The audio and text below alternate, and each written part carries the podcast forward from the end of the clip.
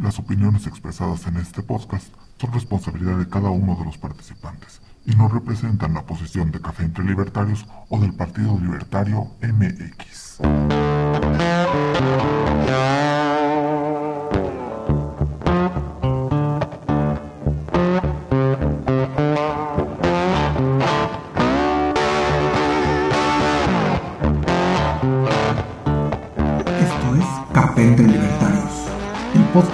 Partido Libertario MX en que miembros y simpatizantes nos reunimos a discutir, contrastar y profundizar en las ideas de la libertad.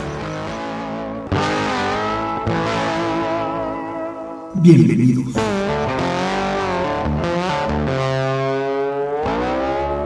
Eh, hola, ¿qué tal? Buenas noches. Estamos en una emisión más en Café entre Libertarios, gracias al Partido Libertario que nos da este espacio de charlar, dialogar, poner puntos que no necesariamente reflejan los puntos del partido, pero a nosotros como individuos, este, sí, contrastamos opiniones, contrastamos posiciones. Y ahora esta vez vamos a hablar un poco eh, de la regularización. Hace unos, hace unos días yo tenía un- una discusión con un familiar respecto a la eh, regularización del mercado. Y él decía que si alguien no regula el mercado, va a ser caos total, va a ser en anarquía total y va a haber un despapalle y vamos a agarrar todos a, a palos en las cabezas. Y, y dialogando, dialogando con él, me di cuenta que él estaba confundiendo regularizar con arbitrar. Hay una gran diferencia entre arbitrar y entre regularizar. Y le decía, checa un partido de fútbol. Un partido de fútbol, el árbitro no está diciendo, esto es así, esto es así. No, no, él dice si alguien hizo bien o hizo mal las cosas. No le dice qué hacer, dice si hizo bien o hizo mal. Entonces, vamos a empezar desde ahí a, diferenciar y a ver, a notar cómo es que la regularización es diferente en arbitraje y cómo esa regularización entorpece el desarrollo del- de la humanidad, el desarrollo de las personas y a tu vida misma. Vamos a ver diferentes eh, eh, eh, posiciones, observaciones, puntos de vista, para que el que está escuchándonos tenga una idea clara de lo que es la regularización y cómo afecta a todos los aspectos de todos nosotros.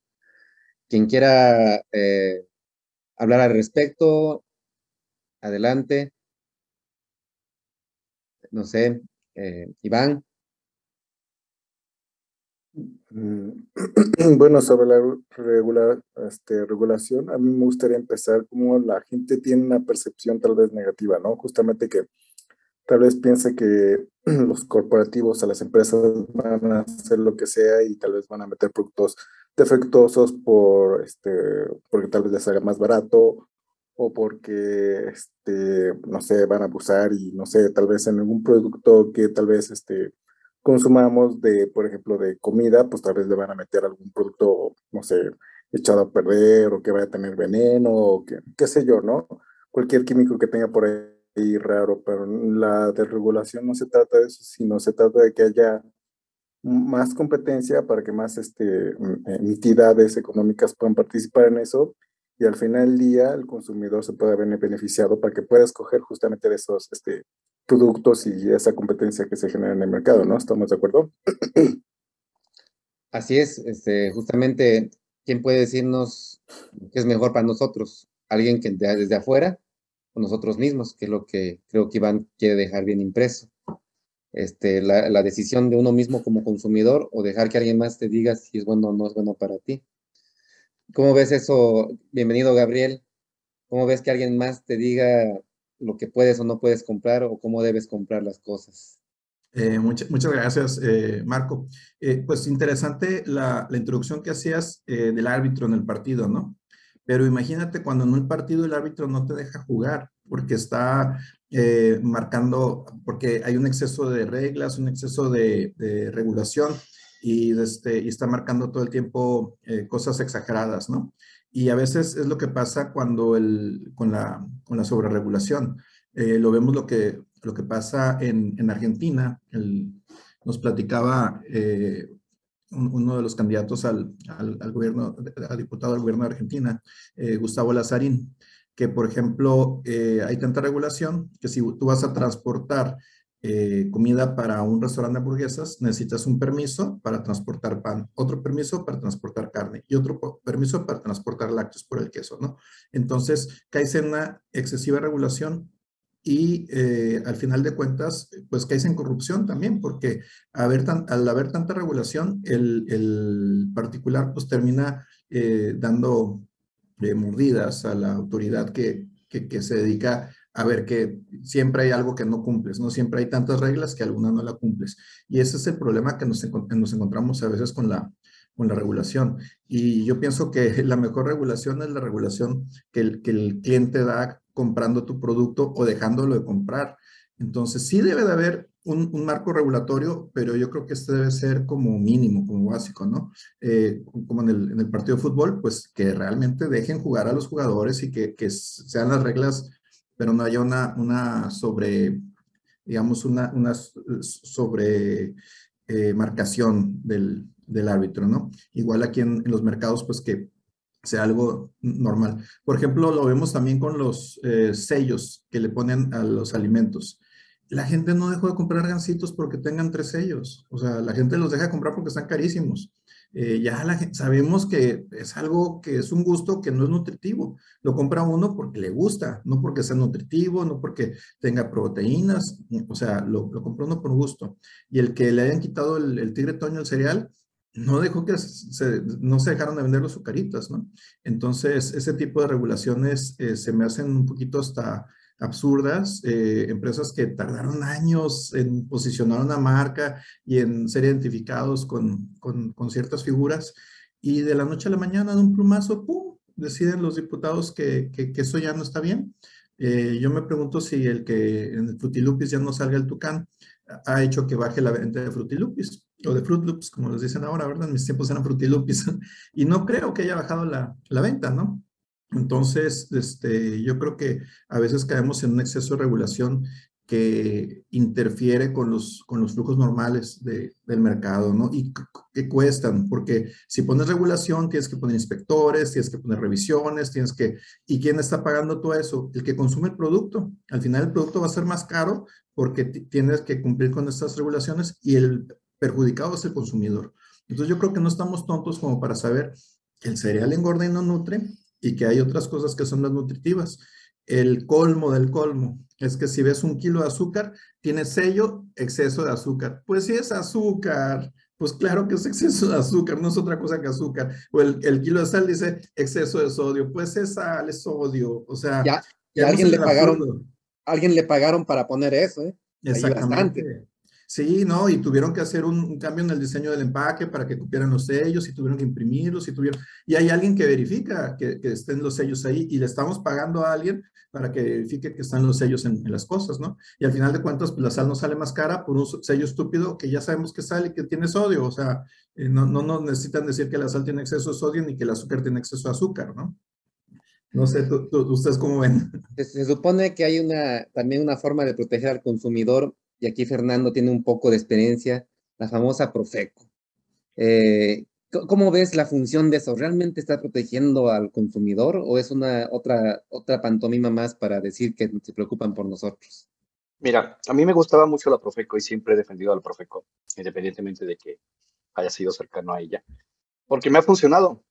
O sea, por ejemplo, una vez aquí en el centro de Aguascalientes, este, me engañaron para cambiarme de compañía. ¿No? Telefónica. Y me pasó que mucha gente se burló, me dice, güey, es que tú aceptaste. Y le dije, mira, te voy a decir una cosa. Una cosa es hacer un, un, un, trato, un, intercambio, ¿no? Voluntario. Y otra cosa es ser víctima de un engaño, ¿no? Entonces, en ese sentido, acudí a la Profeco, por ejemplo. En menos de tres días me regresaron mi compañía y desaparecieron de, del centro de, de aquí de Aguascalientes para hacer eso, ¿no? Entonces, sí funciona, sí lo, sí lo persiguen. Lo malo es que este gobierno lo está usando como propaganda y, con esta visión este, también este, paternalista, ¿no? Porque Profeco siempre ha tenido el área educativa, siempre ha tenido un, departamento de educación donde educan a la gente en, tecnologías, ¿no? Le llaman, ¿no? Entonces te enseñan a hacer tu jabón, te enseñan a hacer este, tus propias cosas, ¿no? Incluso para Si lo quieres vender, quieres empezar tu propio negocio, ya tienes las bases para cómo se hace un jabón, o cómo se hace esto, cómo se hace el otro, ¿no? Una crema, un queso. Entonces eso está muy bien. Pero como, como lo decían al principio, ¿no? Hay una diferencia enorme entre regular y arbitrar, ¿no? Entonces, oye, este cuate me dijo que me vendió leche y ya cuando me pongo y, veo ahí lo que, lo que tiene, pues es pura grasa vegetal, ¿no? ¿Cuál leche? en ese sentido está muy bien. Porque si yo, si a mí me ofrecen leche y yo lo que estoy comprando es leche y lo que estoy recibiendo no es leche, entonces ahí alguien está engañando a alguien. Ahí hay que arbitrar. Pero eso no es eh, arbitrar exactamente. Entonces, como árbitro, Profeco sirve muy bien, ¿no? Aquí dice que él me ofreció esto en tanto y ahora no me lo quiere hacer válido, pues te jodes, ¿no? Y, y Profeco en eso es muy, muy bueno, ¿no? O sea, yo recuerdo una vez una empresa de autobuses que no le dio un sándwich a una señora, porque no le alcanzó a la señora, era la última en la línea y no le dieron su sándwich.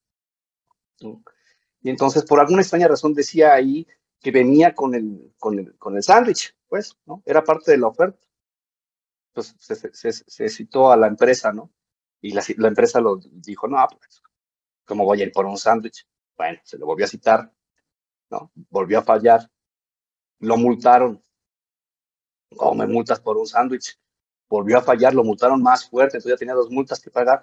Y a la tercera vez ya, regresó, ya llegó el representante con un boleto gratis y el sándwich para la señora.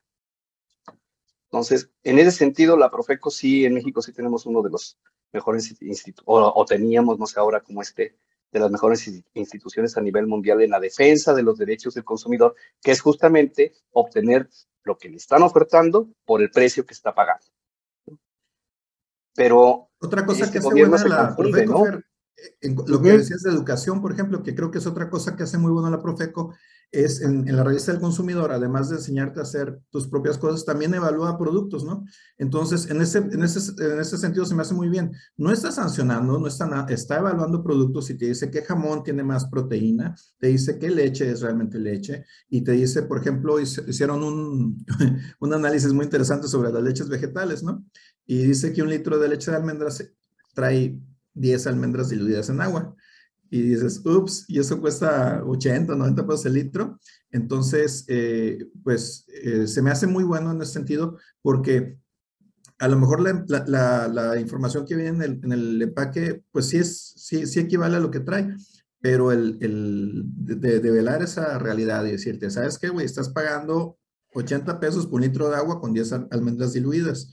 Y, entonces en esa, ah, eh, ¿cómo se llama? Examen, análisis que hicieron de la leche de coco, de leche de almendras, de todas esas leches, pues resulta que la que más tiene lo que dice es la leche de soya, que es la más, la más barata, ¿no? Y que es la más fácil de hacer también, porque puedes comprar tu propia soya y hacerte tu propia leche de una manera muy sencilla. Entonces, ese tipo de información se me hace muy bien para que el público este, escoja y no está sancionando, no está regulando, simplemente te está diciendo cómo está la situación, ¿no? Y, eso por ese lado se me hace bien. Lo mismo hacen análisis de casas de empeño, donde te dicen qué intereses te cobran, qué cobros ocultos puede haber. La Profeco también regula los contratos de mutuo de todas las casas de empeño, tienen que cumplir una, un clausulado claro eh, con, con, ciertas cosas que deben de estar en cierto tipo de letra y todo. A lo mejor es un exceso de regulación en ese sentido, pero eh, al cliente le da una seguridad porque vas a una casa de empeño, vas a otra y te ponen los mismos datos en los mismos lugares con el mismo tipo de letra. Entonces ya se acabaron las letras chiquitas en ese sentido, ¿no? Entonces, por ese lado yo, yo apoyo a Fernando. Yo creo que la Profeco hasta ahorita ha hecho un buen, un buen papel y ojalá que, pues que, se, que, lo siga haciendo, que no caiga en, una, en un organismo de, de extorsión del, del, comerciante, ¿no? Como podría ser en otros países. A mí, me, lo que los comentarios que hicieron ustedes dos, me, salten, me sale una pregunta. Este, si hubieran 10 veces más empresas de las, que hay, de las que hay actualmente en México, o hasta 20 veces más empresas de las que hay en México actualmente, ¿sería necesario una Profeco? Yo creo que siempre porque justamente lo que garantiza el garante de la libertad y de la, de la dignidad humana, ¿no? O sea, que, que nadie atente contra tu vida, contra tu, libertad y tu propiedad privada en este, en, este, en este sentido comercial, ¿no? Que es tu libertad. No estoy optando por esto, pero si alguien me engaña, en realidad no estoy optando por eso, me están engañando, ¿no? Y, y atentan contra mi propiedad privada, exactamente, ¿no? Y o sea, es el árbitro, Tiene, necesitas un árbitro, ¿no? Siempre vas a necesitar un árbitro porque sin un árbitro, lo, lo, hemos visto, por ejemplo, ahora con los abrazos no balazos. Donde no hay sanción, hay motivación.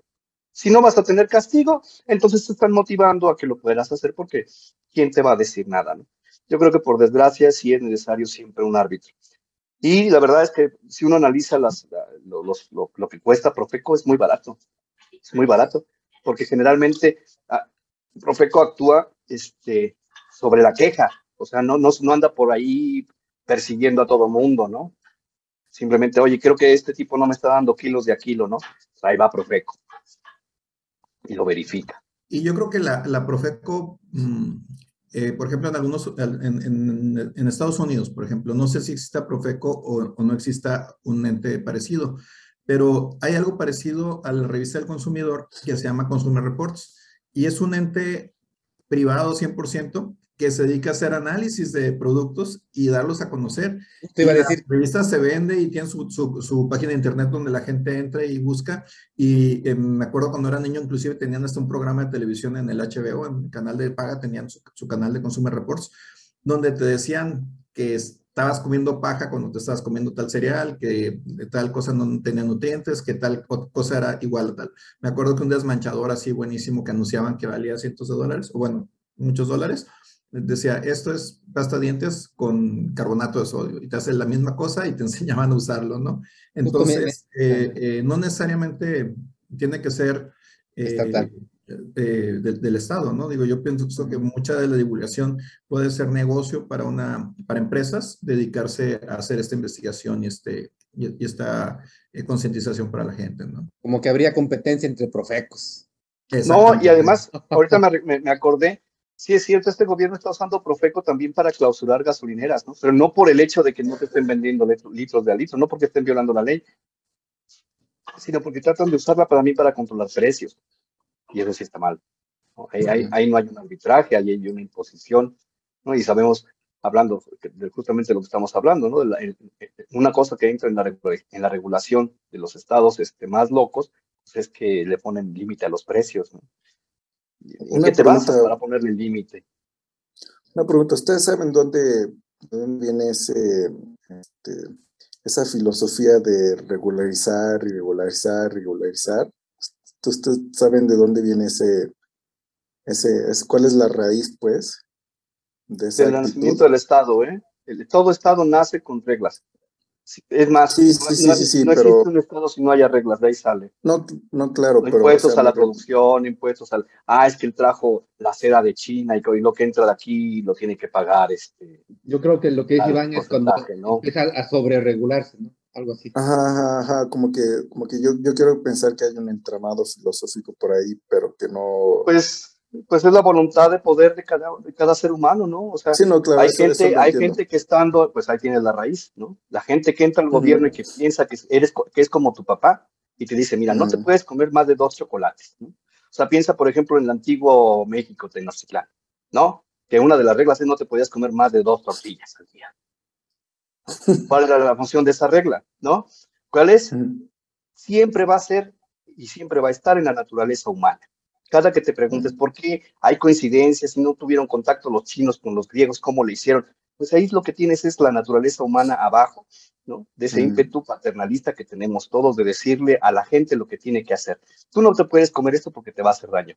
Tú no puedes fumar esto otro porque está prohibido, es pecado. Claro.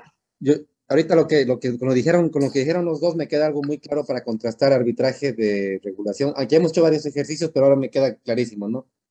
Un arbitraje te va a decir, esto tiene un montón de grasa. la regulación te va a decir, esto tiene mucha grasa, ya no comes. Ahora, también me gustaría tratar un poquito el tema de regulación cuando nada más beneficia a unos intereses, ¿no? Cuando tal vez haya ciertos intereses que estén buscando que haya una regulación y les beneficia directamente a ellos, ¿no? Por ejemplo, en el caso de Amazon que está buscando, que parece ser que está buscando que el, ¿cómo se llama? Que el salario mínimo sea de 15 dólares para que solo yo pueda pagar. Ajá, exactamente, ¿no? Justamente también ese tema creo que lo deberíamos explorar, ¿no? Incluso llegué a pensar también, eh, dejando ese tema también abierto para que se siga tratando, ahorita antes que me olvide, eh, la nacionalización, o sea, la el nacionalismo como herramienta para proteger el mercado interno. Sí, lo, externo tiene que pagar más porque lo interno está pobrecito, le va, le va a ir mal a lo interno. Le va a poner aranceles a los de afuera y le voy a... Es una, es una viejísima. Es una viejísima Aquí, nacionalización. aquí en México lo vivimos Sí. en los años eh, 50 a 70, un periodo que se llamó sustitución de importaciones. Entonces, eh, salen decretos, salen leyes, y aquí antes de eso en México pues se vendían automóviles Peugeot, Mercedes, eh, de cantidad de, de marcas, ¿no? ¿Qué pasa? Eh, con estos decretos, pues para poder vender autos en México tenías que tener una fábrica en México, ¿no? Entonces, pues Volkswagen, Renault, eh, Nissan, que antes se llamaba Datsun, General Motors y Chrysler fueron los que cumplieron con el poner sus, plantas aquí y todos los demás eh, tenían X número de años para, retirarse del mercado, ¿no? Eh, pues por algunos años se podría decir que funcionó, hubo un auge industrial en el país hasta que se repartieron el mercado y dejaron de competir. Entonces, si tú comprabas un carro Chrysler o General Motors en México del mismo modelo, supuestamente, que el que se vendía en Estados Unidos, te das cuenta que el de México estaba obsoleto, tenía ya, era eh, muy, muy anterior al que se estaba vendiendo en Estados Unidos. ¿Por qué? Pues porque aquí las cinco grandes se repartían el mercado, hacían lo que querían, vendían al precio que querían, los autos eran caros. ¿Qué pasa? Se abre el mercado con los tratados de libre comercio eh, de este, del TLC en tiempos de Salinas y se, se abre el, el, primero, pues nos, nos metemos a la, al GATT, que fue el antecesor al, a la Organización Mundial de Comercio, después empezamos a firmar tratados comerciales con diferentes naciones. Hoy en día en México se producen más autos, más autopartes y más millones de trabajadores dependen de la industria automotriz que cuando estábamos cerrados en el tiempo de la sustitución de importaciones. Entonces, ¿le convino a México? Pues se supone que sí, pero caímos en un bache donde eh, se perdió competitividad, se perdió, este, eh, los carros eran, no los carros, los electrónicos, todo era mucho más caro y de, de, menor calidad. Ahorita tenemos acceso a prácticamente los mismos bienes en seres electrodomésticos, automóviles que en Estados Unidos, a precios similares y producimos más en México que lo que se producía en ese tiempo. Hay más gente trabajando en industria automotriz que lo que había en ese tiempo, ¿no? Hay más armadoras en México ahorita que en ese tiempo. Entonces, yo creo que el, el abrir el mercado eh, le combinó a México. Oye, pero que el auto no, vienen cosas de Japón y vienen cosas de China, y vienen de, al final de cuentas, estamos viviendo una economía global donde cada país se especializa o cada región o cada industria se especializa en una pequeña parte. Eh, hay empresas que hacen una pequeña parte de los, de los uh, motores de combustión interna. Hay una armadora aquí en Mochis que hace una pequeña parte de un, de un, motor de combustión interna y le vende a Harley Davidson, le vende a Kia, le vende a Mercedes, le vende a cantidad de empresas. Y aquí en Mochis se fabrica esa partecita que está en todo el mundo, ¿no? Y se venden a, a, a motores de, de, ¿cómo se llama? Lo mismo de motores fuera de borda, que motores de podadoras, que motores de motocicletas, que motores de, de autos pequeños, ¿no? Entonces, esta es la, es la, especialización y es lo que hace que se vuelva más barato el bien. ¿Quién es el beneficiado? El consumidor. El consumidor puede comprar un auto más barato, de mejor calidad, que hace 20, que hace 30, que hace 40 años, ¿no? Eh, más gente tiene acceso a tener auto que antes. Entonces, se puede decir que algunos empresarios, este, eh, cuando no pueden innovar, buscan algún sentimiento, como que acaba de decir Iván, nacionalista, de, de, de, de mercado. nacionalizar, oye, es que lo nuestro, lo nacional, ¿cómo vas a dejar que el extranjero y ahí apela un sentimiento de la gente que luego apoya a un gobierno que apoye esas políticas, que apoye a esos, a esos empresarios? O voy a aumentar el salario mínimo, apoyo el salario mínimo porque quiero ayudar a los pobres y todo. Ah, pero yo sé que con eso me voy a fregar a la competencia, porque la competencia no va a poder pagar el salario mínimo, yo voy a quedar siendo más monopólico o más oligopólico con otros compadres, ¿no? Por ejemplo, ver que el empresario en va... pagaban muy buenos salarios, muy buenos salarios pagaban en la industria automotriz y eh, no, no podían competir contra los autos de Japón. Y se sentaron con el sindicato y el sindicato no, no aceptaba nada, ninguna disminución, ninguna nada. ¿Cuál fue la, la, la, la solución? Mover las plantas de Detroit a California y después de California a México. Y dicen, no, lo que pasa es que en México están pagando eh, salarios de esclavos, ¿no? En México se necesitan pagar, eh, trabajar tres días para ganar lo que ganan una hora en Estados Unidos. pues sí, sigue poniendo salarios mínimos tan altos y te vas a seguir quedando sin trabajo. Al final de cuentas, el trabajo se va a, donde, a donde sea costable realizarlo. ¿De qué sirve estar pagando esos salarios altos en Detroit si no vas a poder competir con Mazda, con, con Kia, con eh, autos japoneses que son mucho más eficientes en su forma de fabricación, que necesitan menos mano de obra y que este, estaban invadiendo el, mercado americano? Si las armadoras como General Motors o Ford o Chrysler no hubieran salido de, Estados Unidos para, fabricar en Brasil, en Argentina, en México, simplemente ya no tenían presencia en Estados Unidos porque ya se los hubieran eh, comido las japonesas y las coreanas por precio. ¿no? Al final de cuentas, el, el consumidor es el que manda. ¿Y qué, qué, qué quiere? Pues más, lo, lo, más que pueda conseguir con el mismo dinero, ¿no? O con el menor dinero posible si aumentar los salarios mínimos funcionara, Venezuela debería ser una potencia mundial, ¿no? 55 veces o 50 veces eh, en menos de 20 años. y, con, y, con, aumentos del 300%. Del 300%. O sea, hay que decirle a alguien, como decía Iván, ¿no? A, alguien como Jeff Bezos, que quiere subir los, los salarios mínimos, pues ponlo de una vez a un millón de dólares, cabrón. Ya, o sea, si realmente funciona, ¿para qué andarnos con 13, 15 dólares, 20 dólares la hora? No, no, no, métele un millón de dólares por día. Listo. Y fíjate que es bien curioso porque derecha e izquierda tienen lo mismo en la cabeza. ¿no? Piensan en, el establecimiento de un estado de bienestar, en, la sobreregulación, en el montón de impuestos, hacer obeso el Estado y consiguen lo mismo. Ahí ves al Banco Central Europeo y a la Reserva Federal dando la explicación sobre la inflación. Es que al parecer no sabemos qué, no sabemos tanto de la inflación y tú ves su base monetaria y dices, mira nada más, ¿no? No sabes, pero sí sabes multiplicarlo como si fueran panes y peces, ¿no? Y lo que platicábamos al principio, Marco, esas regulaciones que hacen que los barcos, ¿no? Lo que tú decías de, de las rutas marítimas para poder pescar, o sea, toda sobreregulación lo único que afecta es la producción. En lugar de estar tasando el consumo, le, estorban a la producción. También lo vemos aquí, aquí tengo nueve viñedos en Aguascalientes, ¿no? un montón. Y me sale más barato comprar vino español que consumir vino hidrocálido. ¿Por qué razón? ¿Cuántos impuestos paga el producto? ¿Cuánta regulación? ¿Cuánto tiene que estar pagando y pagando y pagando? La regulación genera más burócratas. La regulación hace más grande el Estado y el Estado no produce nada. El Estado solamente gasta, no produce. Entonces, eh, eh, cada vez que pongo una regulación nueva, por ejemplo, si le pongo una regulación al vino y, ah, pues tengo que meter inspectores que lo chequen, tiene que haber un instituto que esté atrás de eso avalándolo. Tiene, entonces, cada vez que creamos regulación, estamos creando más Estado. Y el Estado no hace nada, el, el Estado no, no, no, gana dinero, no, produce, no es rentable el Estado. No, y además incentiva más corrupción, ¿no? Por parte justamente de, de actores, ¿no? Tanto de, del Estado, de políticos, como también de empresarios, ¿no? Es justamente ahora. Están tratando de saltar justamente eso. Lo que dice Iván, a mí me trae una, una anécdota que quería contarles hablando de mi área. También, no solamente a nivel económico nos daña, bueno, nos daña a nivel económico, pero muchos usan también la ecología.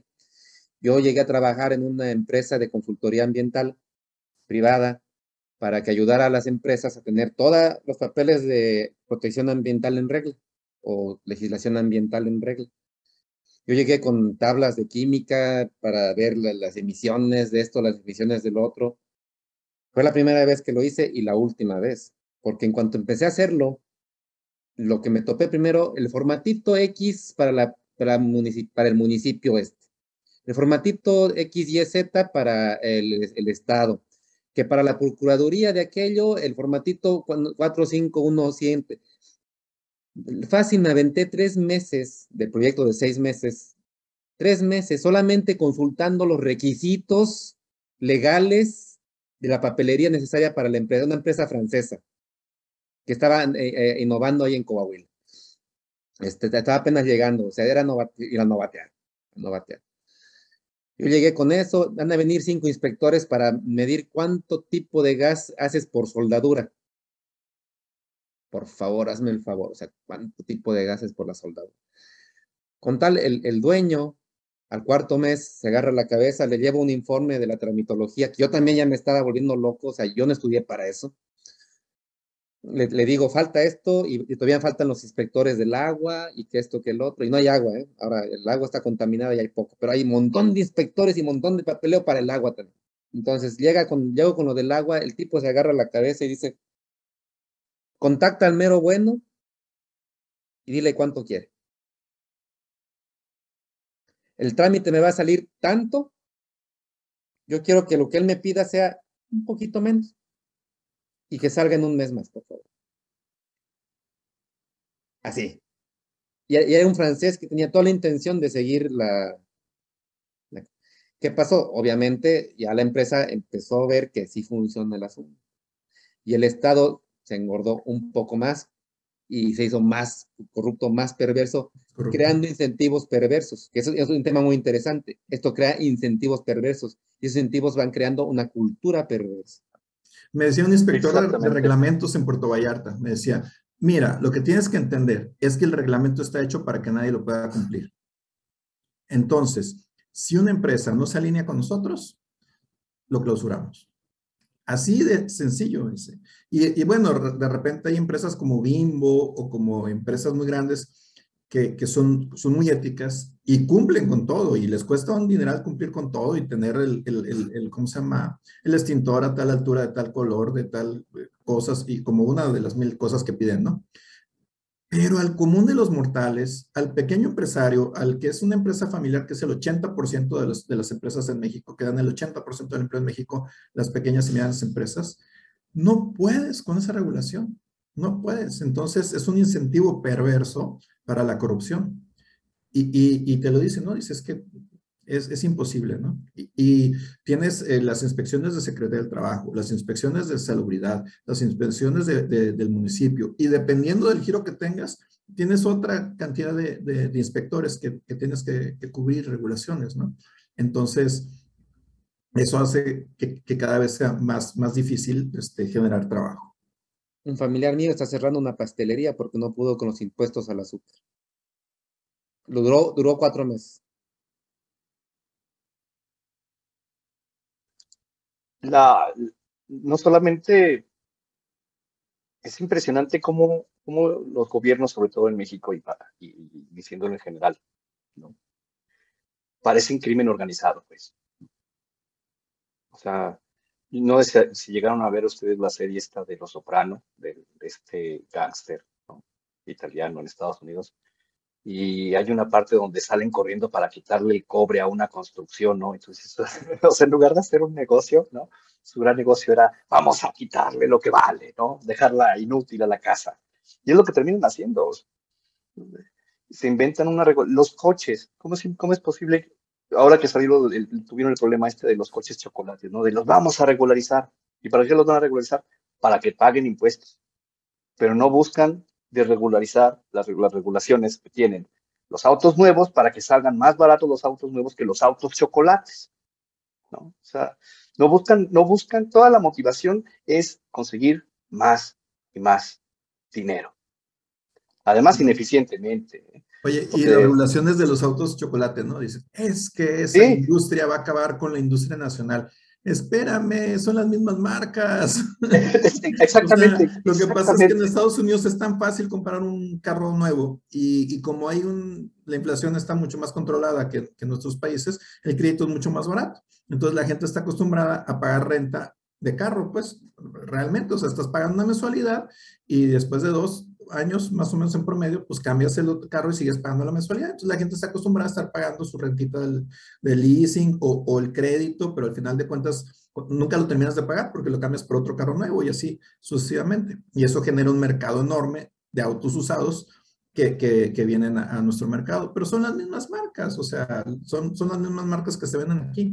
Entonces, a ver, si somos socios comerciales, si se supone que hay tratados comerciales, ¿por qué no das libre paso a los, a los eh, libre importación a los autos usados de americanos y canadienses y que se va a abaratar el mercado en México, ¿quién va a ser el perjudicado? Los mayores beneficios van a ser la, misma población y te dejas de andar con uniones que de gangsters que, que legalizan los carros. Aquí, por ejemplo, en, en, Sinaloa hay como dos o tres uniones diferentes que te emplacan los carros. Oye, se supone que solamente el, Estado puede emplacar, pues hay de una PAFA y de una no sé qué, y de, y, son, son, eh, eh, ¿cómo se llama? Asociaciones criminales que están, eh, ¿cómo se llama? Pagando impuestos que debería estar cobrando el, el, Estado y pagando este, derechos a todas estas personas por traer sus carros emplacados con una asociación pirata que los defiende, ¿no? No sé qué negocios tengan con los altos funcionarios y todavía te dicen, con esta asociación puedes circular libre en tres estados, Sonora, Sinaloa y Chihuahua, Sonora, Sinaloa y no me acuerdo el otro, ¿no? O estas nomás sirven para Sinaloa, o estas Sonora y Sinaloa. Y dices, pues ya se arreglaron con, con los gobernadores, ¿no? Entonces, digo, bueno, si se supone que estamos en un, en un libre comercio, ¿no? Queremos un, un, un, tratado de libre comercio con nuestros socios principales, pues libre tránsito para los carros chocolates, que no sean chocolates, que la, la frontera pagas tu impuesto, lo emplacas llegando a tu ciudad y ya se acabó. ¿Qué impuesto de importación? Pues el mismo que hay de aquí para allá, de allá para acá. Oye, que hay cero impuestos en los automóviles. Ah, pues se lo trae sin impuesto. Eso incluye la migración de personas. De alguna manera también este, hay gente muriendo ahorita, que porque es un pecado trabajar, es un delito, se ha vuelto un delito trabajar. Siempre me pregunto yo, yo perdí un trabajo porque me dijeron que habían demasiados extranjeros en una empresa. Y un, y un trabajo que me iba a salvar el cuello a mí. Lo perdí porque yo era extranjero. Entonces me quedé pensando, ¿tú ves el mundial? Sí, sí veo el mundial.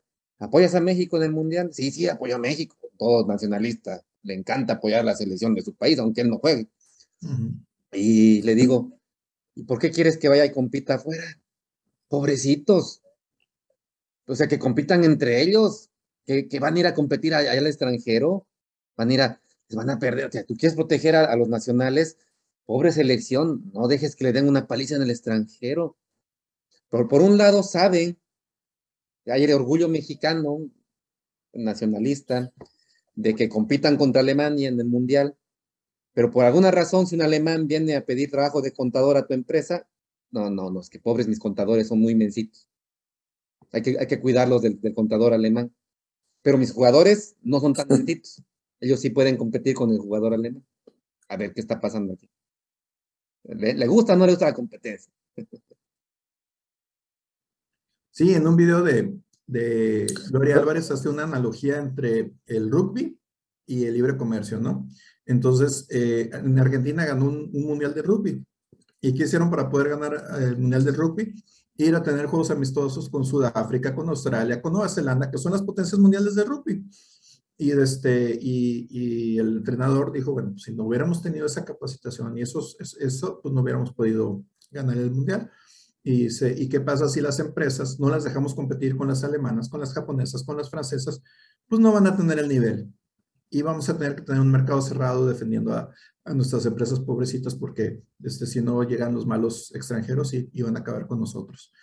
Pues al final de cuentas, Milton Friedman lo decía muy, muy, muy, muy fríamente, ¿no? O sea, la empresa que no, que no sobreviva, pues es porque no debe sobrevivir. Entonces, eh, debe, debemos estar en igualdad de circunstancias. Pero algo tan sencillo, para sembrar maíz somos malos aquí en México comparados con Estados Unidos. Estados Unidos son grandes eh, extensiones inmensas en el, medio, medio oeste americano, con maquinaria, con equipos de riesgo sofisticados, y además eh, eh, subsidiados, pues producen el maíz más barato. Pero, por ejemplo, aquí somos muy buenos para sembrar cosas que, que, requieran de mucha labor manual, como las berries, como las fresas, como los, los arándanos, que ya se producen cada vez en más partes del, de, la, de México. Bueno, pues vamos especializándonos en lo que realmente nos deja. Oye, pero ¿cómo vas a importar maíz? Estás sacrificando tu, tu, ¿cómo se llama? Independencia alimentaria. Pues sí, pero estoy exportando fresa y aguacate y arándano y me deja más eso y, es más barato comprar el maíz subsidiado americano que, que, que, que, producirlo nosotros, ¿no? Pero bueno, como ven ustedes, me apasioné. excelente, es, es, es, es, lo que necesitamos, que se apasione la gente al ver que la regularización destruye tu vida, la destruye por completo en muchos aspectos y la gente no analiza muy a, muy a menudo eso. No, entiendo. A mí me gustaría dar, dar este, nada más una pequeña, una pequeña ¿no? Yo soy músico, ¿no?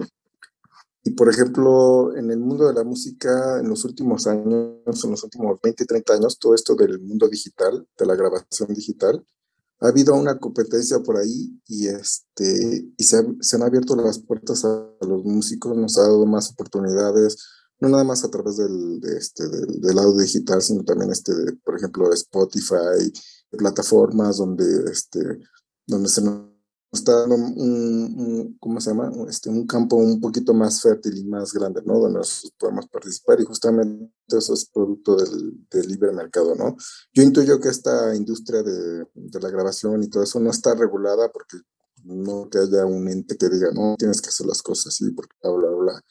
Y vaya, y hay muchas marcas que ya están en, y, bueno, en fin, etcétera, mucha innovación este, tecnológica, en fin, etcétera, etcétera, etcétera. Entonces, nada más me gustaría dar ese pequeño detalle, ¿no? Gracias, Iván, gracias. Pues bien, muchachos, no sé, hemos hablado bastantes temas, ecología, música, Profeco, carros, este, migración, hasta podemos haber metido armas, podemos haber metido armas incluso, lo que sea, realmente la regularización es algo que no tiene cabida si alguien quiere ser libre, eh, si alguien realmente quiere vivir a, plenitud y tener los beneficios del, trabajo, del fruto de su trabajo, debería estar totalmente en contra de cualquier tipo de regularización. Sí arbitraje, pero no regularización.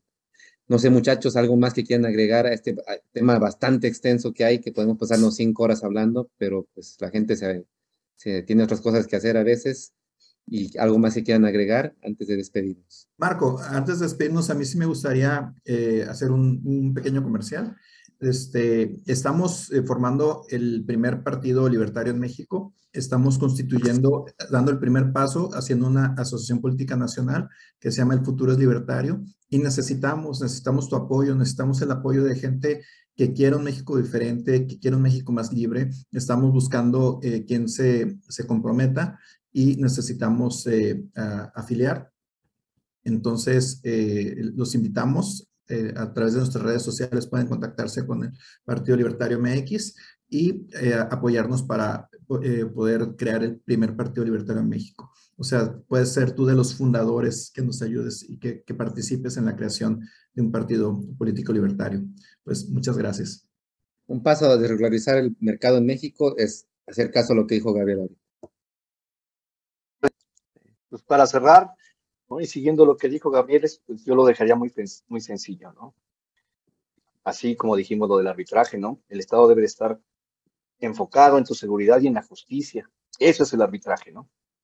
Si está más preocupado por cobrarte, por cobrarte impuestos que por protegerte como la presidenta municipal de Tijuana, que primero te dice, oye, paga tu derecho de piso para que no le quemen el negocio a todos, ¿no? Y después me pagas a mí los permisos que te estoy pidiendo, ¿no? Eso es un gobierno ladrón.